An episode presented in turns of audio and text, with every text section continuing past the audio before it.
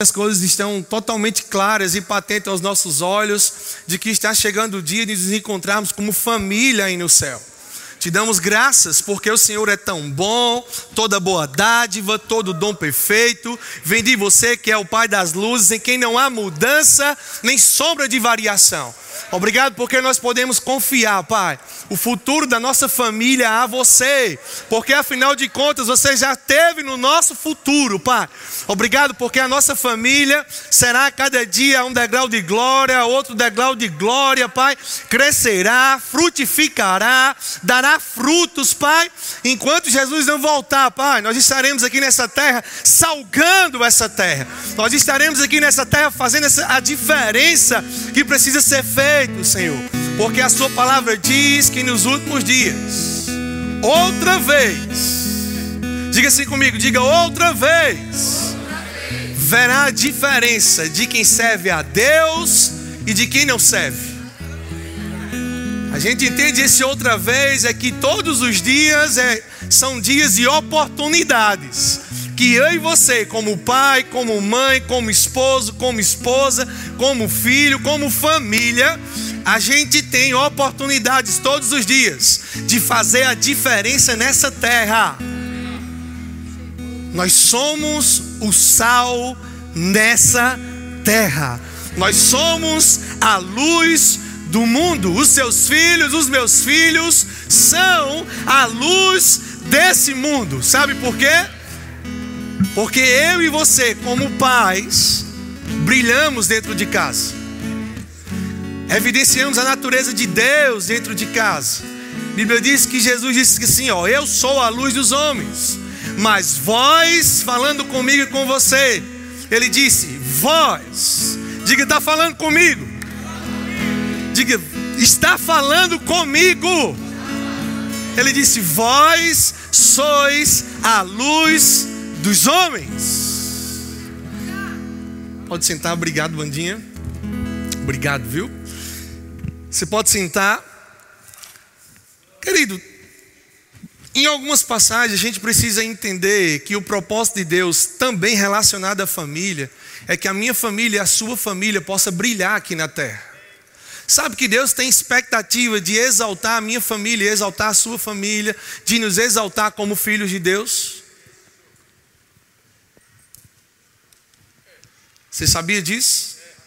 Jesus disse que não se acende uma candeia para ser colocada embaixo do alqueire, ou seja, para ser colocada embaixo da mesa se acende uma candeia, se acende uma luz, para que possa brilhar e todos que possam passar por essa luz, possa ver essa luz brilhando. Ei, nós recebemos Jesus, nascemos de novo, recebemos uma nova natureza, para que eu e você, juntamente com a nossa família, possamos brilhar e exaltar o reino. A Bíblia diz que, lá em 2 Pedro, humilhai-vos perante a potente mão do Senhor para que em tempo oportuno, ei, nós estamos vivendo em um tempo muito oportuno. Não sei se você dá para perceber em relação a isso, mas nós estamos, nós estamos vivendo em um tempo oportuno que Ele tem expectativa de nos exaltar como seus filhos. Nós estamos vivendo em um tempo de caos para o mundo. Nós estamos vivendo em um tempo onde as coisas estão acontecendo e de maneira drástica a gente entende que vai passar a pandemia. O pastor Tadeu aqui declarou que já passou, eu também creio, mas eu quero te dizer algo: vai vir outras coisas. Eu não sou o profeta do caos, não, é só o que a Bíblia diz: que vai vir coisas piores. A gente só está no princípio das dores. Por que eu estou falando sobre isso, querido? Porque, como eu falei domingo aqui no aviso, a gente precisa entender que existe uma guerra diária até Jesus voltar. Que é uma guerra maior do que a guerra que está acontecendo entre Rússia e Ucrânia.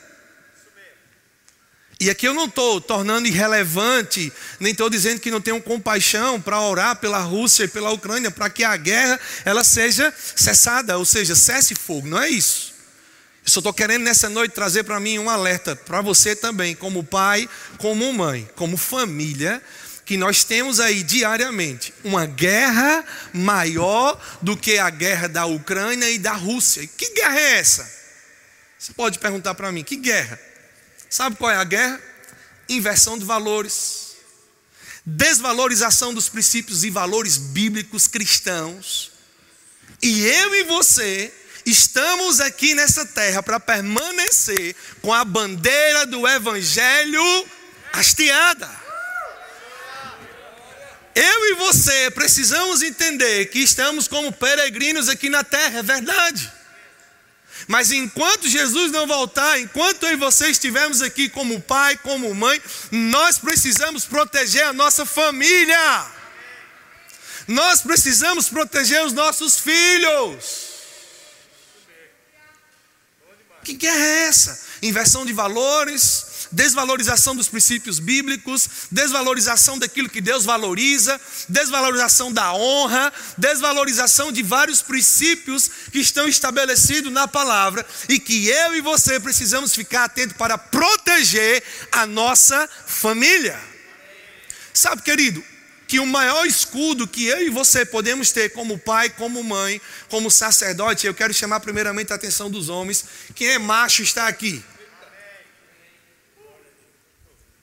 Deixa eu dizer algo para você. Existe uma responsabilidade maior, bem maior, do que está sobre sua esposa e, e do que está sobre a minha esposa, naquilo que diz respeito à família.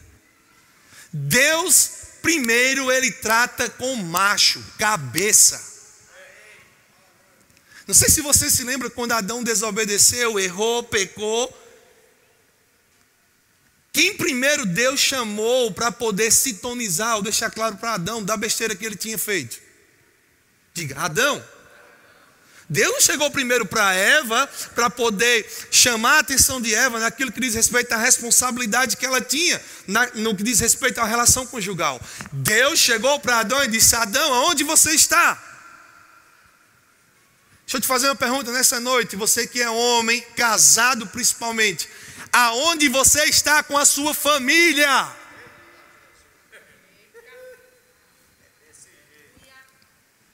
Você pode dizer que está aqui na igreja, mas como está o meu espírito, o teu espírito, o quanto da palavra, eu e você, a gente despede durante o dia, durante a semana, para poder envolver a tua família, eu envolver a minha família com aquilo que diz respeito à eternidade.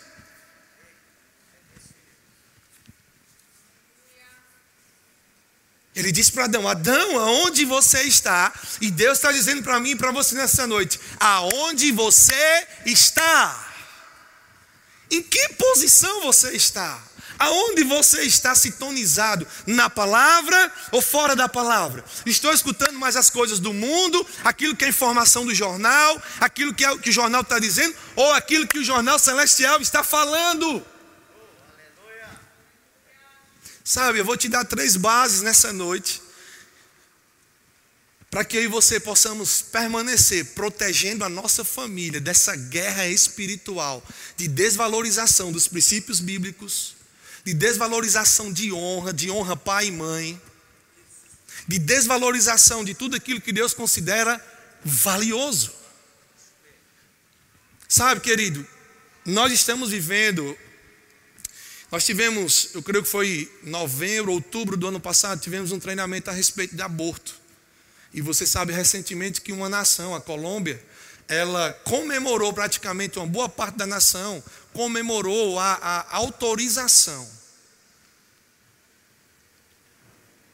para que o aborto pudesse ser feito a uma quantidade de meses que eu não lembro agora. Sabe que no Brasil, tem leis piores do que foi passado na Colômbia para tentar passar. E a gente precisa entender que as coisas estão muito claras para decidir por situações na nossa nação. Como pai, como mãe. Mas deixa eu dizer algo para você. Existem três fundamentos que eu e você precisamos entender para protegermos a nossa casa e a nossa família. E nós vamos falar um pouquinho sobre esses três fundamentos hoje à noite. O primeiro dele é o amor. Efésios capítulo 5, versículo 1. Diz assim: Sede, pois, imitadores de Deus, como filhos amados. Abre comigo, Efésios capítulo 5, versículo 1.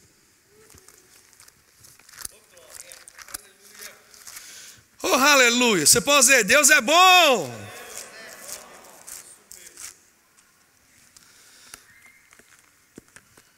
Efésios capítulo 5, versículo 1.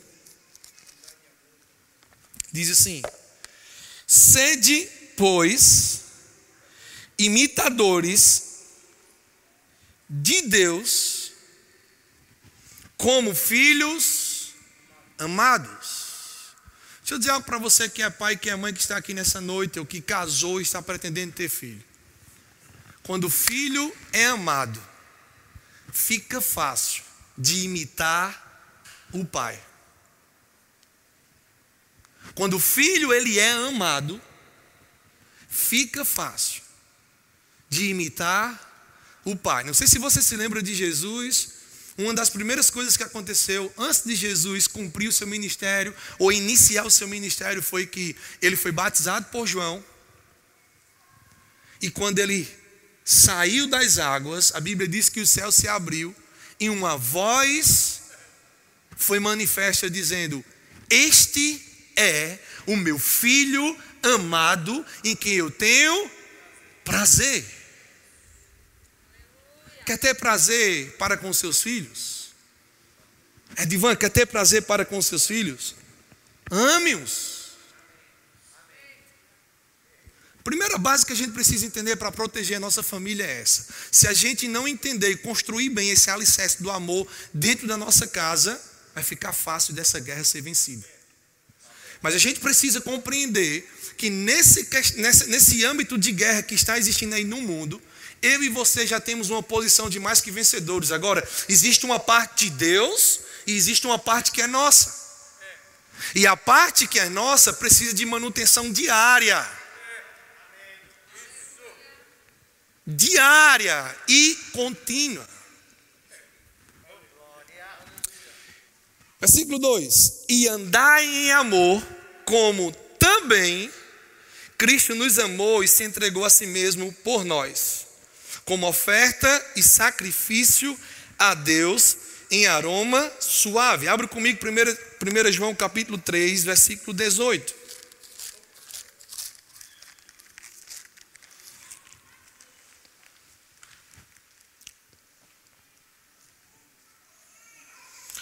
Diz assim: Filhinhos, diga, está falando comigo. Não amemos de palavra, nem de língua, mas de fato e de verdade. Sabe, a gente às vezes, não sei você, mas eu tive uma criação onde eu não escutei muito do meu pai, da minha mãe. É, deixa eu contar um pouquinho do testemunho, já que eu vou entrar nesse contexto. Você está vendo uma pessoa aqui que é filho adotivo. Tenho 36 anos, não parece não, parece cara de 25, mas. Só para descontrair um pouco. Eu sou filho adotivo. Eu, eu fui colocado na porta dos meus pais que me criaram em uma caixa de sapato. E desde criança, eu, eu sempre escutei dos meus pais que eu era filho adotivo. Minha mãe, minha mãe biológica teve um contexto de um histórico anterior por causa de umas situações que ela foi, que ela foi sujeitada àquilo. E eu não conheci minha mãe biológica durante 32 anos. Ela, ela, o que ela sabia de mim é que ela tinha me tido no hospital e que eu tinha morrido. A pessoa que me deu, para os pais que me criaram, tinha falado isso para ela. E eu vou te dizer algo, eu, graças a Deus, eu creio que o Senhor sempre me guardou, e mesmo sabendo desse histórico de ser filho adotivo, eu nunca me revoltei. Eu sempre entendi e vi como uma proteção de Deus para a minha vida. Eu sempre entendi como a boa mão do Senhor guardando a minha vida, me colocou numa família que não tinha uma condição financeira tão elevada, mas tinha caráter, integridade, valores que são imutáveis.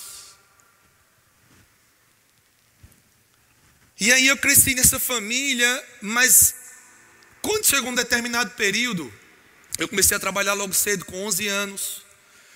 E aí comecei a trabalhar como servente de pedreiro dos meus irmãos, servente de pintor dos meus irmãos. Não me envergonho, porque hoje eu sei, graças a Deus, muitas coisas daquilo que eu aprendi durante 5, 6 anos, do tempo que eu passei com eles. Com 17 anos, eu fui trabalhar de carteira assinada no comércio, na Tiago Calçados na época.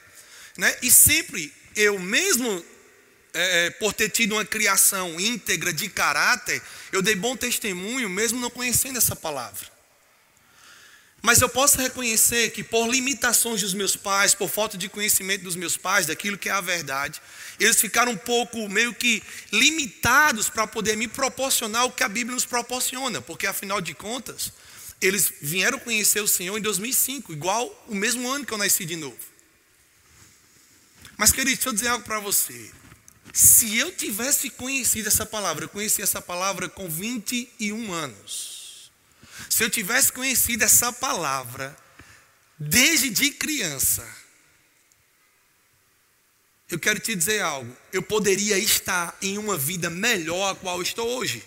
Eu preciso manifestar gratidão pela vida que tenho hoje. Por que eu estou falando sobre isso? Porque não é a cultura que você foi influenciado pelos teus pais que deve influenciar os teus filhos. Se você tem principalmente filhos novos, você precisa entender que é essa cultura aqui da palavra que precisa influenciar os teus filhos. Se você nasceu de novo, você precisa entender que sobre mim e sobre você existe uma responsabilidade de manifestar a natureza de Deus dentro do nosso lar, para que os nossos filhos conheçam Deus por meio de mim e de você. O que eu quero dizer é que uma das responsabilidades como pai e como mãe, que a Bíblia diz é que eu e você precisamos inculcar a palavra nos nossos filhos. Sabe o que significa essa palavra inculcar? Fazer uma marca. Fazer uma marca. Aí eu vou te fazer uma pergunta para nós essa noite. Qual a marca que nós temos deixado nos nossos filhos? Vou fazer uma pergunta para você. Você ama os teus filhos corrigindo eles? Porque se você não disciplina e você não corrige, isso é sinônimo que você não ama. Mas se você ama, uma das maneiras de manifestar o amor para com teu filho, para que ele lá na frente não passe por uma vida de destruição, é disciplinando os teus filhos. Isso é uma das maneiras de amar. A Bíblia diz que Deus corrige o filho que ama. Então, o primeiro aspecto que eu queria tratar com você é sobre proteção. Um outro aspecto que eu queria tratar com você nessa noite é sobre influência. Sabe que influência ela é transmitida pelo estilo de vida, mas também pelo ambiente que eu me exponho?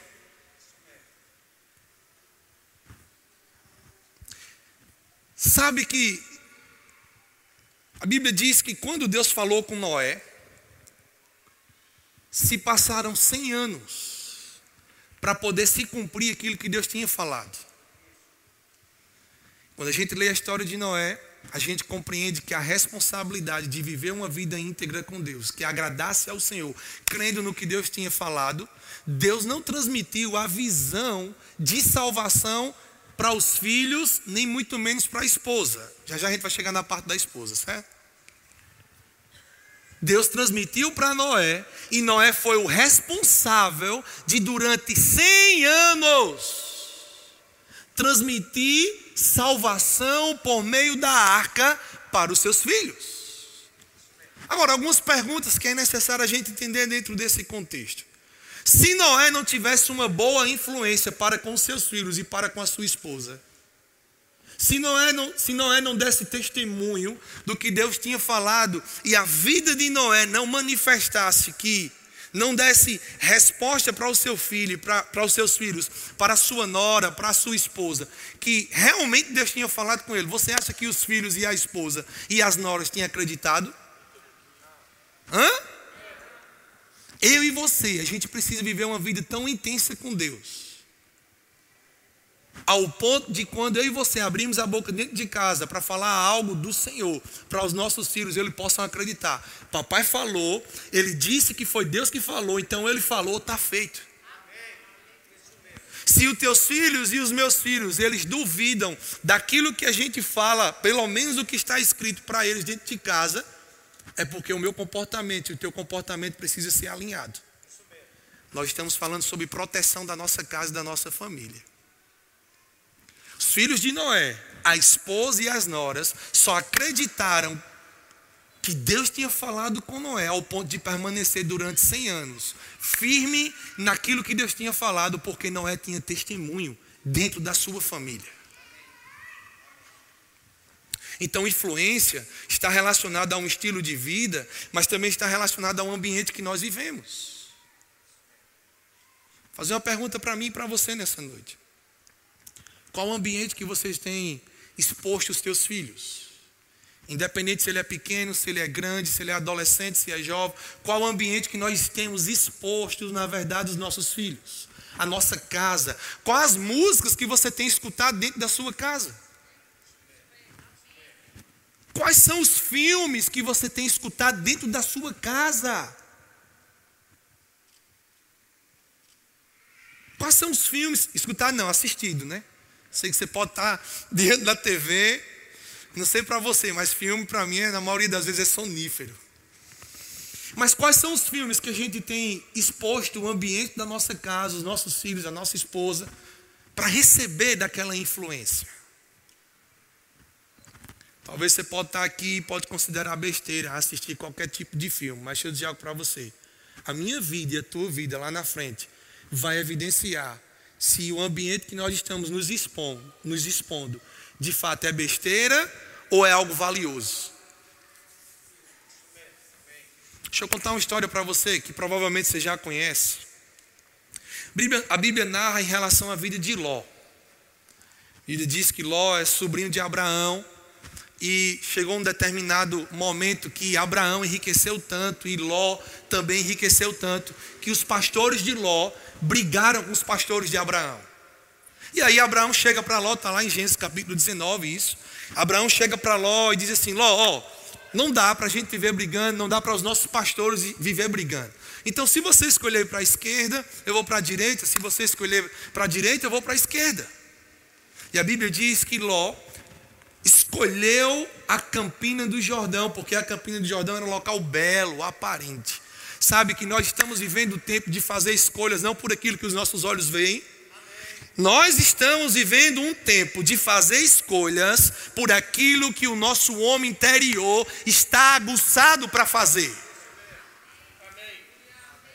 Agora, para o homem interior, para o meu espírito, teu espírito, para nós que somos pessoas espirituais, está aguçado, fortalecido, está em conexão com Deus para receber as direções de Deus, para poder receber as direções divinas, eu e você precisamos nos fortalecer diariamente na palavra e no espírito.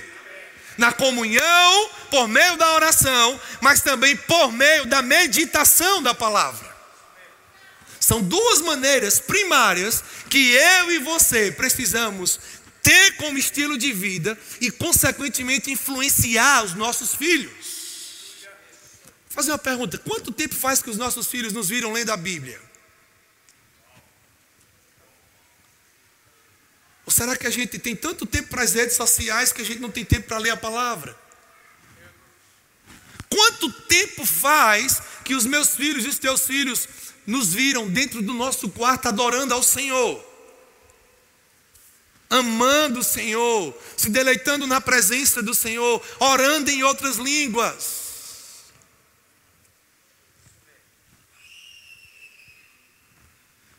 Influência é transmitido por meio de um estilo de vida e de uma exposição a um ambiente. Voltando para a história de Ló, a Bíblia diz que Deus também chegou para Abraão depois de um determinado tempo e disse: Olha, eu vou destruir Sodoma e Gomorra. E a gente precisa entender que aí é um julgamento, é um juízo da parte de Deus para com Sodoma e Gomorra, porque o pecado tinha se multiplicado tanto ao ponto deles quererem fazer ou ter relação sexual até com os anjos.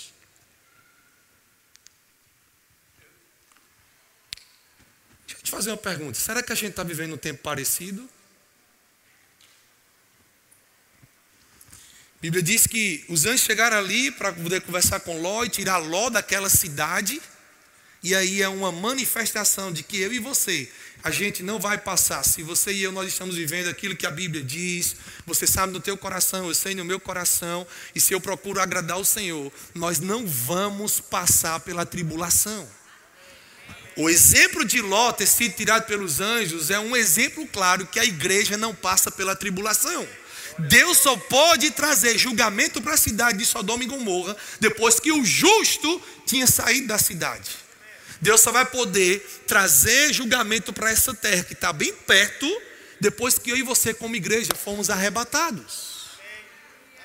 Mas o que é que a gente precisa entender? A Bíblia diz que Ló estava ali com as suas, as suas filhas dentro de casa, a sua esposa, e os anjos, na verdade, estavam ali. Inclusive, se você ler o texto, Ló chama um de Senhor. Eu creio que era o próprio Jesus ali em manifestação. E eles estão ali conversando, e os anjos dizendo: Olha, a gente vai destruir a cidade, vocês precisam sair daqui o mais rápido possível. E aí, o que é que ocorre naquele momento? A Bíblia diz que os homens, todos os homens daquela cidade, eles estavam vivendo de uma intensidade tão grande de pecado que eles, eles arrodearam a casa de Ló e estavam querendo ter relação sexual com os anjos. Ló abre a porta e diz: Ei, peraí, ó, tem esse pessoal aqui, entende? Eles estão aqui na minha casa, se necessário for, eu dou as minhas duas filhas virgens para que vocês tenham relação com elas e para vocês não terem relação com os anjos. E a Bíblia diz que eles puxam Ló, fecham a porta e os anjos, na verdade, é, é, ferem de cegueira, na verdade, aquele povo daquela cidade, como também como uma manifestação de juízo. E eles começam a rodar, rodar, rodar e não encontram mais a porta. O que, é que acontece? Vou finalizar essa história para você compreender onde eu quero chegar. A Bíblia diz que os anjos tiraram Ló daquela cidade, juntamente com suas duas filhas, mas a esposa de Ló virou uma estátua de sal. E quando a gente vê assim a Bíblia, desde talvez lá da, do departamento infantil, que a mulher virou uma estátua de sal, a gente acha só porque ela olhou para trás. Não, só foi porque Deus disse que se ela, se ela na verdade olhasse para trás, ela ia virar uma estátua de sal. Esse olhar para trás manifesta um desejo por dentro e um desejo intenso por aquilo que era vivenciado lá naquela cidade pecado, a influência daquele ambiente. Então ela olha para trás e vive uma vida paralisada. O que é que que eu quero trazer com isso nessa noite é que eu e você a gente precisa entender que nós não podemos viver arraigados com as coisas desse mundo, senão a gente vai viver uma vida infrutífera.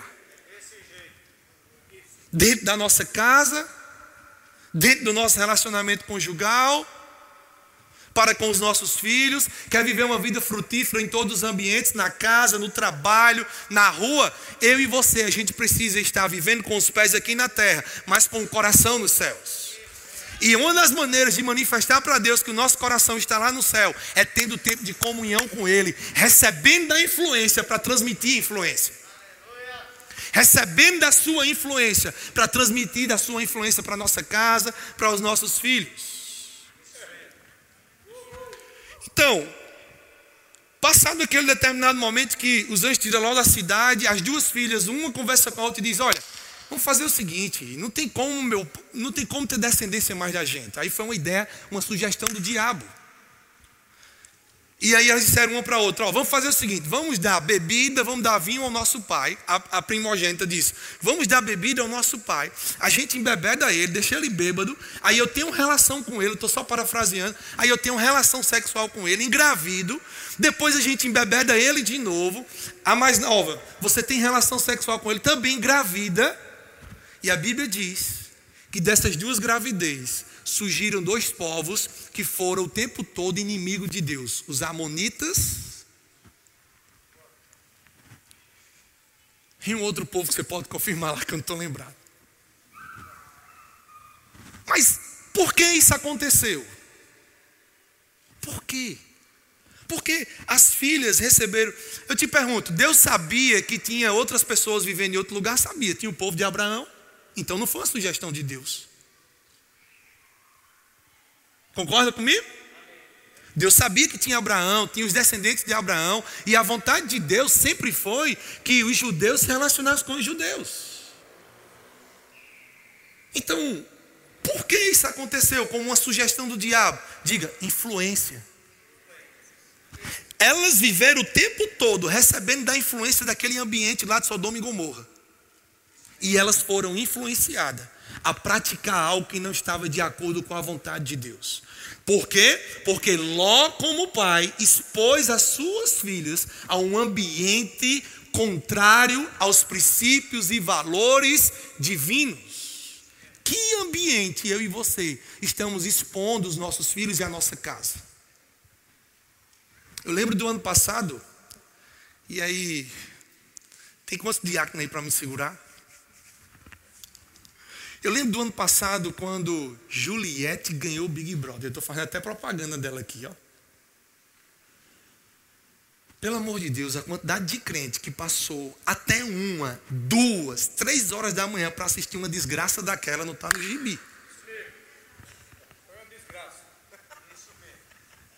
Como pode, gente? Pelo amor de Deus. Até uma, duas horas da manhã assistindo Big Brother, um ambiente de prostituição, de desvalorização, de, de valorização de ideologia de gênero, de lesbianismo, de, homossexuali, de, de homossexualidade, de prostituição. Como pode eu, como filho de Deus, ter uma natureza de Deus, me expor a um ambiente daquele e querer ter intervenção na, divina na minha vida diária?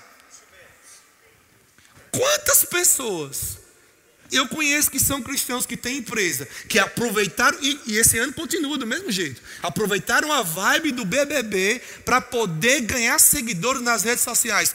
Eu preciso ficar com dois seguidores. Se for para poder fugir dos princípios da palavra, eu preciso permanecer com. Eu prefiro permanecer com somente dois seguidores. Bondade e misericórdia me seguirão todos os dias da minha vida mas eu não vou desvalorizar os princípios da palavra e não vou valorizar aquilo que Deus não valoriza para poder dar ênfase às obras do diabo. Não vou. Não sei você, mas eu não vou. Não quero a minha casa exposta, não quero a minha família exposta a esse ambiente das trevas.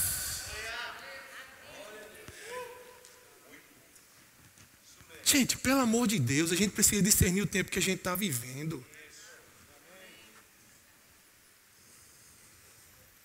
A gente precisa discernir, ter discernimento da vontade de Deus, dos princípios. Lembra, a gente está a gente está vivendo, estamos vivendo a maior guerra de todos os tempos.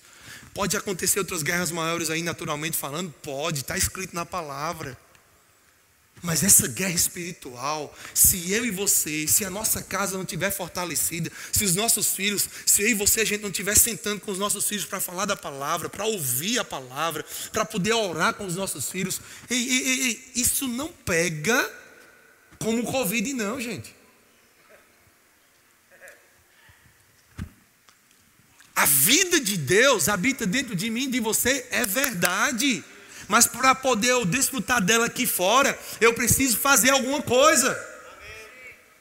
Eu preciso deixar claro para os meus filhos, e você precisa deixar claro para os seus filhos, que acreditar no que a Bíblia diz, mesmo que o mundo e a mídia digam que é algo defasado, algo do passado, mas acreditar, o que a, acreditar no que a Bíblia diz é algo permanente e eterno.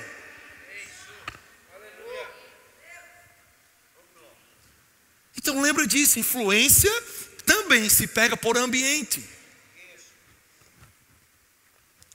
Infelizmente, eu lembro de uma pessoa que me ganhou para o Senhor, uma pessoa da minha família.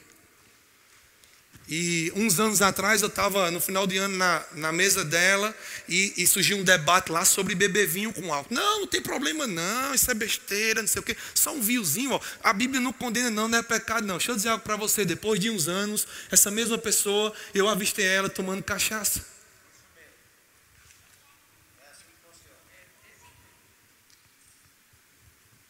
A gente precisa entender que Paulo diz que todas as coisas me são listas, mas nem todas me convêm.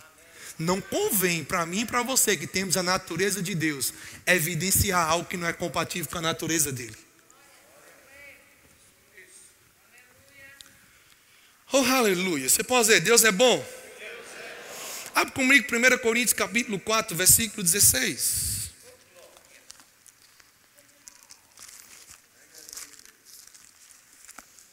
Sei que está muito quieto, né? Mas você pode dizer, Deus é bom!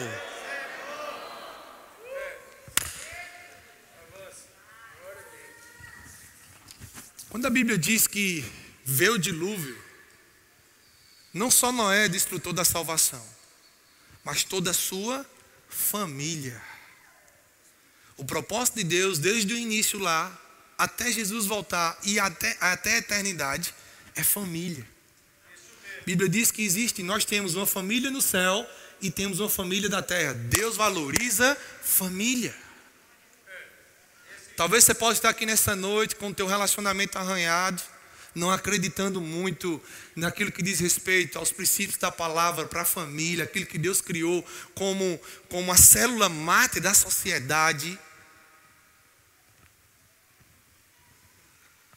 Talvez você pode estar aqui assim, por tantas coisas da mídia, por situações que aconteceram no teu relacionamento conjugal, na tua família, por talvez estar um pouco desacreditado. Mas deixa eu dizer algo para você. Eu vou te fazer primeiro uma pergunta. Você está praticando o que a Bíblia diz para praticar? Porque se nós não estamos praticando o que a Bíblia diz para praticar, nós não podemos esperar o que a Bíblia diz como resultado para viver. Deus, ele não vive comprometido com as minhas emoções nem com as suas emoções. Deus, ele vive comprometido com a sua palavra.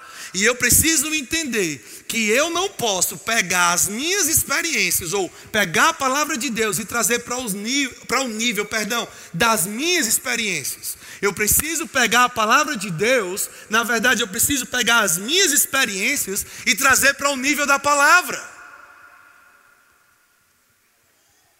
Ah, não, porque minha mãe foi assim, com meu pai foi assim, mas não necessariamente precisa ser com você. Se você nasceu de novo, aquilo que era ruim de outrora parou em você.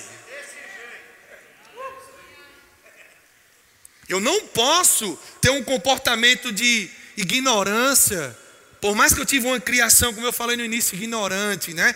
Sem essa ausência de afeto, essa ausência de amor, de abraço, de beijo. Ei, eu preciso entender que eu nasci de novo, e a partir do momento que eu nasci de novo, eu preciso transmitir a criação divina para os meus filhos. Então eu não posso me pegar. Não estou querendo dizer para você que eu sou perfeito. Mas a gente precisa entender que não podemos nos conformar com aquilo que a gente é. Sabe, querido, a expectativa de Deus não é que eu e você sejamos pegos como perfeitos. Mas a expectativa de Deus é que amanhã eu possa viver um nível maior e melhor do que o que eu estou hoje. Agora, como é possível viver esse nível da palavra se não meditar na palavra, se não se encher da palavra? Então, as filhas de Ló engravidaram seu pai, como consequência da influência que tiveram em Sodoma e Gomorra. E eu quero te trazer nessa noite um cuidado. Cuidado com os livros que seu filho está sendo exposto. Você é uma pergunta para mim para você. Você como pai, como mãe, você comprou talvez livro agora no início do ano para os teus filhos estudar o ano todo. Mas será que você considerou algo tão valioso? Para comigo para pensar. Já parou para pensar quantas horas um professor passa dentro de uma sala de aula com teu filho? Talvez durante o dia o professor, uma professora ou um professor, passe mais tempo com os teus filhos do que você mesmo passa com ele. Já parou para analisar qual o conteúdo dos livros do teu filho?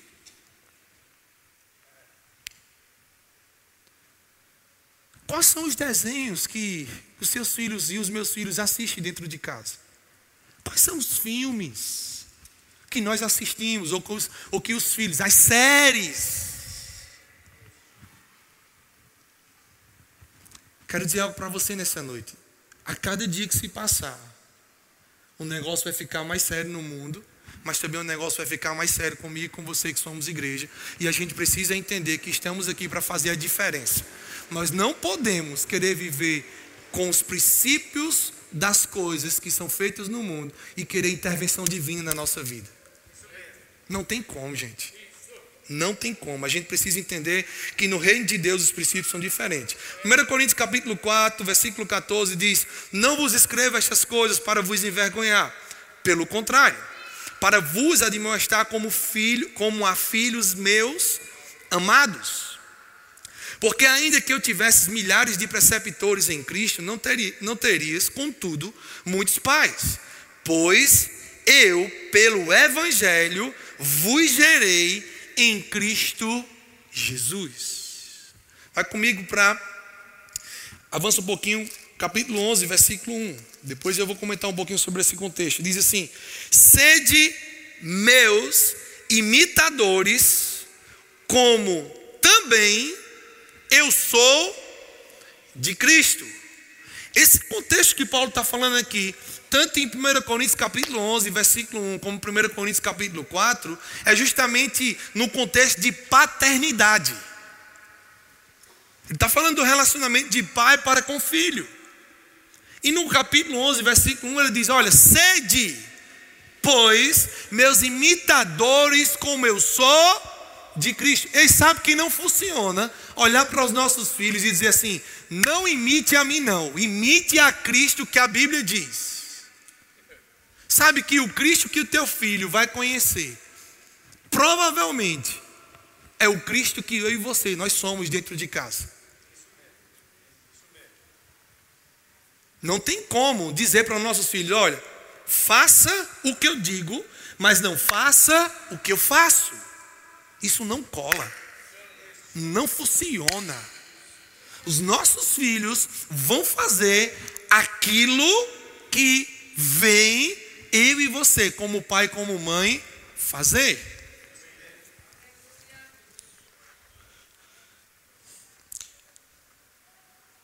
Vou ler algumas coisas que diz: é lento ensinar por teorias, mas breve e eficaz fazê-lo pelo exemplo. Sêneca, um filósofo espanhol. Dar o exemplo não é a melhor maneira de influenciar os outros, é a única.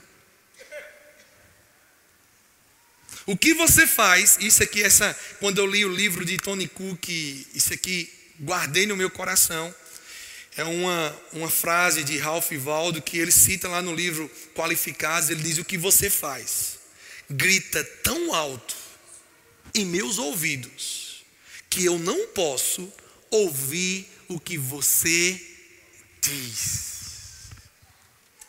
O nosso comportamento dentro de casa, como pai e como mãe, é o que vai influenciar os nossos filhos. E precisa estar em conexão com aquilo que a gente fala. Você pode dizer, Deus é bom? O sucesso da paternidade acontece no processo da boa influência. O sucesso da paternidade acontece no processo da boa influência. Quer ter sucesso para com seus filhos? Seja uma boa influência com a palavra para eles. Qual é a boa influência? É aquela que acontece não por meio de coisas materiais. Quantos filhos a gente tem tido e a gente vê constantemente a atenção dos pais sendo substituída por um celular? Eu não sei você, eu não quero que você tome para você como, como parâmetro, mas eu e minha esposa, Poliana, que inclusive acho que deve estar em casa me assistindo, não pôde estar aqui comigo porque o nosso Miguel teve doente esses dias, está se recuperando. Nós tivemos um posicionamento. Nicole vai fazer 12 anos agora, dia 10 de março, e a gente decidiu não dar celular para Nicole. Isso é um parâmetro nosso. Por que dar celular para uma criança? se o que, se o que ela quer fazer com o celular aparentemente é só jogar. Se é, se é só para jogar, tem o meu, tem o de Poliana, tem um outro aparelho. Se é para ligar, tem um telefone dentro de casa. Agora a gente precisa entender que todas as coisas que a gente vem a fazer tem que existir um propósito. E quantos pais ou quantos filhos têm sido órfãos dentro de casa por não ter a atenção dos seus pais, até mesmo por causa de um celular, de um videogame? Não sou contra, gente. Mas eu estou trazendo só querendo trazer você para o equilíbrio. Não substitua a sua atenção pelas redes sociais que os seus filhos podem ter, porque no futuro você terá problema. Não substitua a atenção do seu filho, o tempo que você pode dar ao seu filho, o tempo que eu posso dar ao meu filho, por qualquer outra coisa. Porque a minha atenção, a sua atenção, a minha presença, a sua presença como pai é, é ou são, perdão, insubstituíveis. Não tem como substituir. O tempo não volta. Para finalizar comigo lá em Êxodo, capítulo 2. E a mulher, que eu peguei muito no, nos pais, né? Oh, aleluia! Êxodo capítulo 2 diz assim, versículo 10. Versículo 1 diz: Foi-se um, foi um homem da casa de Levi e casou com uma descendente de Levi. E a mulher concebeu e deu à luz um filho, e vendo que era formoso, escondeu por três meses. Não podendo, porém, escondê-lo por mais tempo, tomou um cesto de junco, calafetou com betume e piche, e pondo nele o menino, largou no carriçal à beira do rio.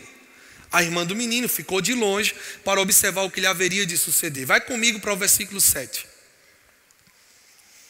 Vamos continuar, tá? Desceu a filha de Faraó para se banhar no rio, e as suas donzelas passeavam pela beira do rio. Vendo ela o cesto no carriçal, enviou a sua criada e o tomou. Abrindo, viu a criança, e eis que o menino chorava teve compaixão dele e disse: Este é menino dos hebreus. Então disse sua irmã, a filha de Faraó: Queres que eu vá chamar uma das hebreias que sirva de ama e te crie a criança? Respondeu-lhe a filha de Faraó: Vai. Saiu, pois, a moça e chamou a mãe do menino. Então lhe disse a filha de Faraó: Leva este menino e cria-mo, pagar-te-ei o teu salário. A mulher tomou o menino e o criou, sendo o menino, versículo 10, sendo o menino já grande, ela o trouxe à filha de Faraó, da qual passou ele a ser filho. Esse foi o momento de adoção. Esta lhe chamou Moisés e lhe disse: Porque das águas o tirei. Queria chamar a tua atenção aqui para algo. Você que é mãe, que você que é mulher. Quantas vezes o diabo pode ter colocado na sua mente que o fato de cuidar do seu filho, dedicar o tempo que você tem para cuidar do seu filho, principalmente quando nasce, quando vai se aproximando alguns meses, completa um ano, dois anos, e a criança, a criança é muito dependente dos pais, e às vezes o pai tem a responsabilidade de ir buscar lá fora o mantimento, e a mãe, na maioria das vezes, tem que fazer renúncias para poder cuidar do filho. Deixa eu dizer algo para você: tem galardão da parte de Deus. Esse momento aqui foi um momento em que decretos foram dados por meio do, do faraó. E o decreto era matar todas as crianças homem. Moisés estava incluso. Sabe, querido, naquilo que diz respeito às guerras que nós falamos lá no início, mãe, você tem um grande galardão por proteger o seu filho dentro de casa e protegê-lo para que o diabo não venha destruir dentro da sua própria casa. Não viva uma vida se condenando, porque talvez você não trabalha no secular. Sabe que é privilégio cuidar dos filhos? Que privilégio para Joquebed aqui saber que Moisés foi o sucesso que foi, libertador do povo hebreu, o qual Deus usou com milagres, sinais, prodígios e maravilhas no deserto. Mas por quê?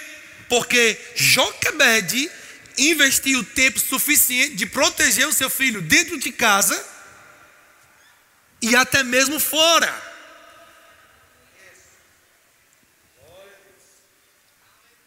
Você não pode deixar, você que é mãe e vive dentro de casa, eu sei que o trabalho é grandioso, requer conhecimento, mas pensa comigo, existe um propósito da criação.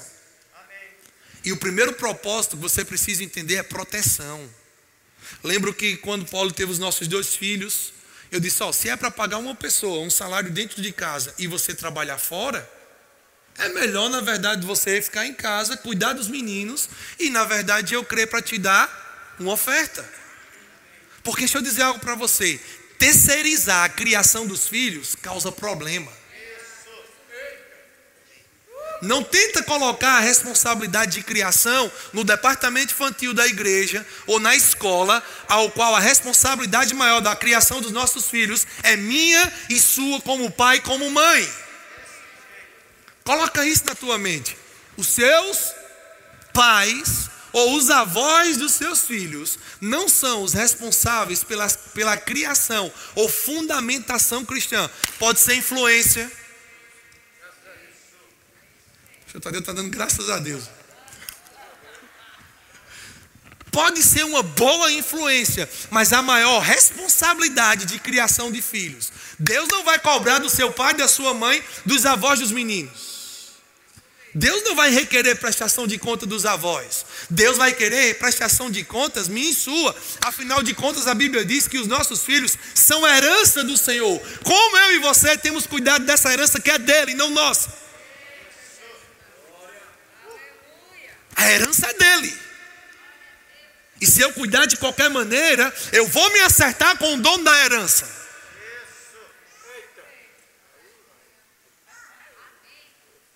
Aí a parada é federal. Amém. Então eu preciso entender que existe uma responsabilidade como pai como mãe para nós que somos casados, que temos filhos, ou para você que casou, que está pretendendo ter filho. Você está num bom lugar porque você está aprendendo antecipadamente. Então o que é que acontece aqui? Deus é tão bom que para cumprir um propósito supriu Joquebed com dinheiro para poder criar o seu filho por causa de um propósito. Se necessário for, Deus vai mover as águas, vai fazer na verdade aquilo que foge da coisa lógica para poder prover recursos para você que é mãe decidiu renunciar ao secular para cuidar do teu filho. Você sabia que vinho só se faz de uva, né? Mas Jesus fez vinho de água. Você sabe que no natural só se prospera e enriquece financeiramente por meio do dinheiro, né? Quem sabe disso? Mas eu conheço um homem na Bíblia porque obedeceu ao Senhor por causa de um propósito enriqueceu fazendo lista em pedaço de árvore, em varas. Uma instrução divina veio e aquelas varas que Jacó fez tornou ele mais rico do que o seu patrão. Então nós não podemos limitar Deus. Precisamos compreender o seu propósito para cumprir o seu propósito aqui na terra, influenciar os nossos filhos, para que os nossos filhos possam ir mais longe do que nós chegamos. Então Joquebed foi financiada pelo Egito para poder, para poder perdão, cuidar de Moisés. Agora, quando a gente olha para a história de Joquebed, a gente entende o seguinte, volta comigo para Êxodo capítulo 2. Sendo o menino já grande, diga assim, sendo o menino já grande, ela o trouxe a filha de Faraó. Ou seja, Joquebed teve a responsabilidade como mãe, como ama daquela criança que era Moisés. E o período que ela teve contato com Moisés foi o, foi o suficiente de inculcar, inculcar, inculcar, fazer uma marca em Moisés, ao ponto dos prazeres do Egito não ser atrativo para Moisés. Porque no Egito Moisés tinha um ambiente do mundo, mas na casa de Joquebed, Moisés tinha um ambiente dos céus. Se eu e você, como pai, como mãe, manifestar na nossa casa ou atrair a atmosfera dos céus, porque Jesus disse: seja feita aqui na terra como é no céu. Se eu e você, como pai, como mãe, fazemos a nossa parte para que a nossa casa seja uma atmosfera celestial, para que os céus se manifestem dentro da nossa casa, queridos, teu filho e o meu filho, os nossos filhos, na verdade, não vão se contaminar com as coisas desse mundo. Por quê? Porque nós vamos chegar na frente do diabo e nós vamos promover dentro dos nossos filhos uma estrutura suficiente para que eles possam considerar o galardão eterno superior do que aquilo que o mundo pode oferecer. Agora eu te pergunto, aqui só fala de Joquebed, e onde é que está a figura do pai? Abre comigo Hebreus capítulo 11. Oh, aleluia! Hebreus capítulo 11. Olha o que a Bíblia diz, versículo 23.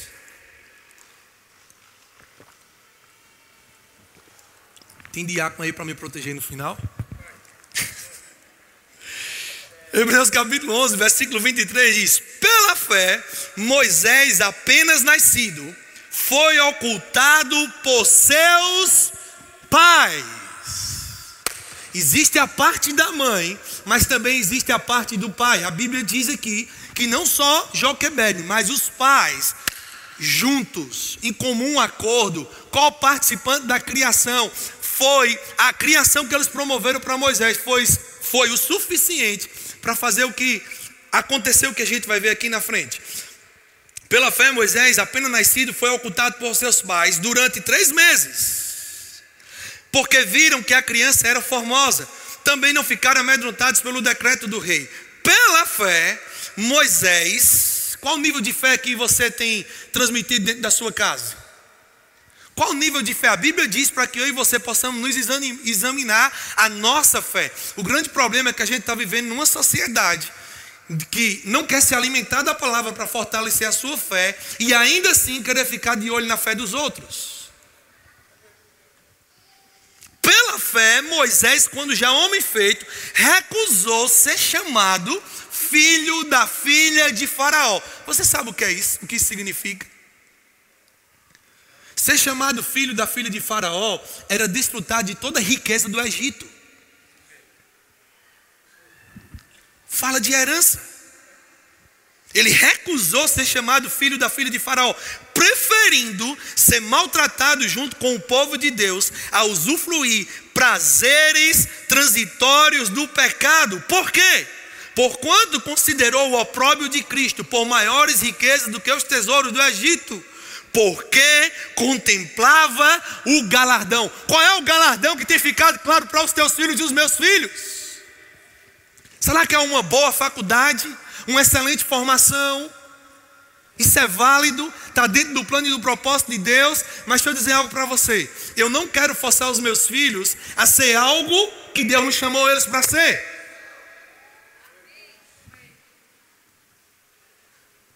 Deixe os seus filhos sonhar os sonhos de Deus, sonha junto com ele. Eu conheço uma história, eu vou finalizar com isso, que um jovem se formou em direito e quando estava lá na formatura, que pegou o canudo, ele correu para o pai e disse: Pronto, pai, está aqui a sua formatura, está aqui a sua formatura, mas a partir de hoje eu vou fazer a minha. Deixa eu dizer algo para você: a gente não cria filhos para o mundo. Ah, não, eu preciso criar meus filhos para o mundo. Se nós criarmos os nossos filhos no ambiente da palavra e do Espírito, é o suficiente para que eles possam viver a boa, agradável e perfeita vontade de Deus se expondo no ambiente da palavra. Você pode ficar de pé? A expectativa de Deus ao meu respeito, ao seu respeito como pai é que nós possamos criar filhos fortes para nesse tempo que a gente está vivendo, para que eles possam ir mais longe onde eu e você chegamos. É para que na verdade eles possam ser os últimos cefeiros da grande salvação desses últimos dias. Agora, para poderem ser esses últimos cefeiros. Já parou para pensar, querido, o teu filho chegando no céu e escutando de Deus assim: servo bom e fiel, entra no teu gozo e você compreender que o teu filho está entrando ali no céu, porque houve uma participação minha e sua como pai. Agora, nós ficaríamos muito frustrados, pelo menos pelo conhecimento da palavra, se diante do céu, daquele ambiente ali, os nossos filhos não entrassem naquele lugar. Por quê? Porque antes de influenciar os nossos filhos com a palavra e com o ambiente do Espírito, a gente fez de tudo para que os nossos filhos fossem um excelente médico, um excelente advogado, um excelente engenheiro, um excelente é, doutor, juiz. Mas deixa eu dizer algo para você: isso é uma consequência dentro do plano divino. A expectativa de Deus é que os nossos filhos sejam excelentes adoradores. Mas eles só vão ser se eles vem dentro da nossa casa, fora da nossa casa, uma vida de louvor ao Senhor. Você pode fechar os teus olhos? Pai, eu te dou graças por essa noite, obrigado por esse ambiente. Obrigado porque nós podemos desfrutar da atmosfera dos céus, não só aqui na igreja, mas dentro da nossa casa, dentro do nosso carro, dentro da empresa que nós trabalhamos, nós podemos revelar você, Pai. E, e como é bom saber que bondade e misericórdia nos segue todos os dias.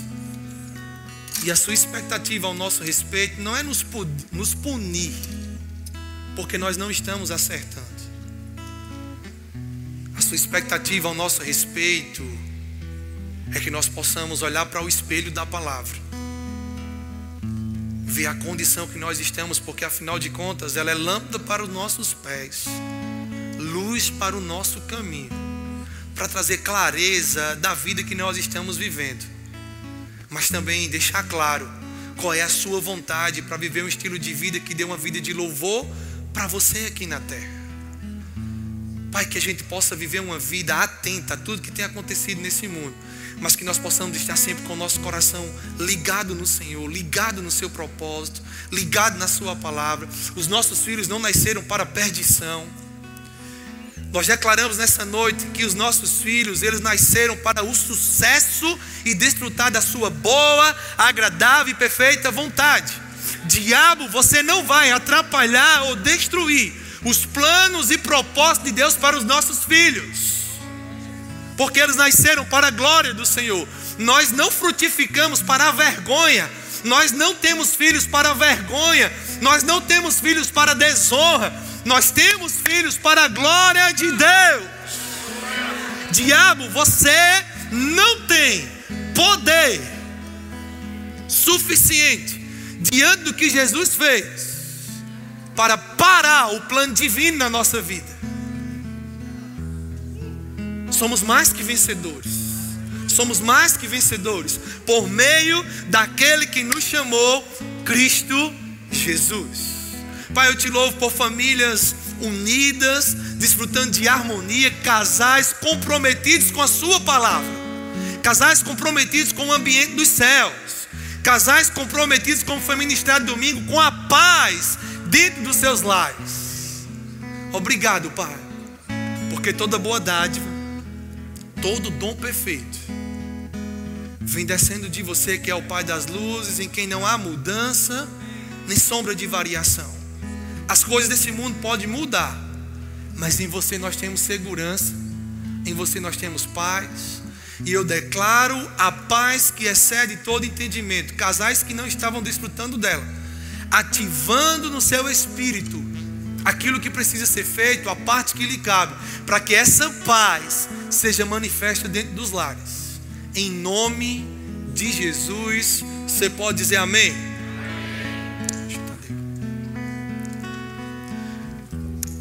Oh, aleluia. Obrigado, gente, por você ter me escutado, pela sua paciência. Eu creio que deu para aprender alguma coisa nessa noite juntos. Amém? Glória a Deus.